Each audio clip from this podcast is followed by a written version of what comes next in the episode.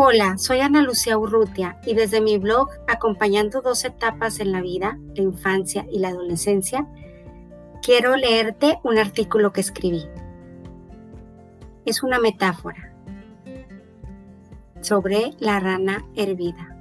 ¿Te adaptas y permaneces en lo que no te hace feliz? Te la cuento. Si se pone una rana en una olla de agua hirviendo, la rana salta para escapar pero si en la olla está el fuego lento y lleno de agua fría, la rana poco a poco ajusta su temperatura corporal a la del agua, manteniéndose en una cierta comodidad que le impide darse cuenta de que el agua está calentándose y de que si no salta acabará muerta. Cuando el agua está a punto de hervir, la rana no puede aumentar más su temperatura e intenta salir pero como ha gastado todas sus energías adaptándose al agua, ya no le quedan más fuerzas suficientes. Esta metáfora de Oliver Clerk, convertida por desgracia en un experimento real, se demostró que si el agua se calienta a 1.2 grados cada hora, la rana permanece dentro del agua y muere. Pone de manifiesto los peligros de la sobreadaptación, el conformismo y la falta de contacto interno. A veces así actuamos, como el síndrome de la rana hervida.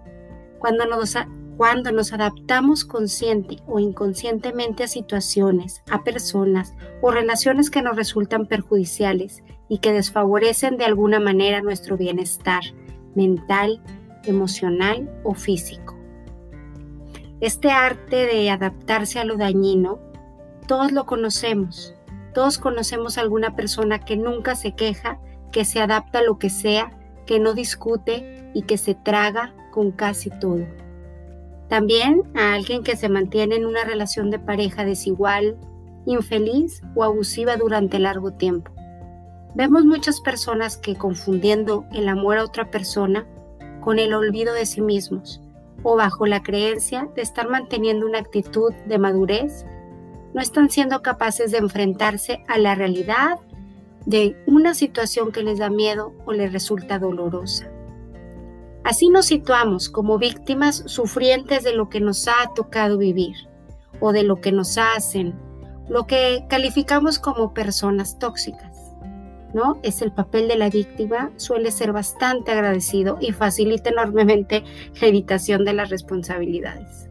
Sin darnos cuenta, muchas veces nos metemos en esta olla y ponemos a nosotros mismos el agua a calentar, que es la anestesia interna en forma de falsa paz y tranquilidad. Es como decir, hacerse de la vista gorda, permanecer en lo que nos daña y el abandono de lo que realmente necesitamos o sentimos.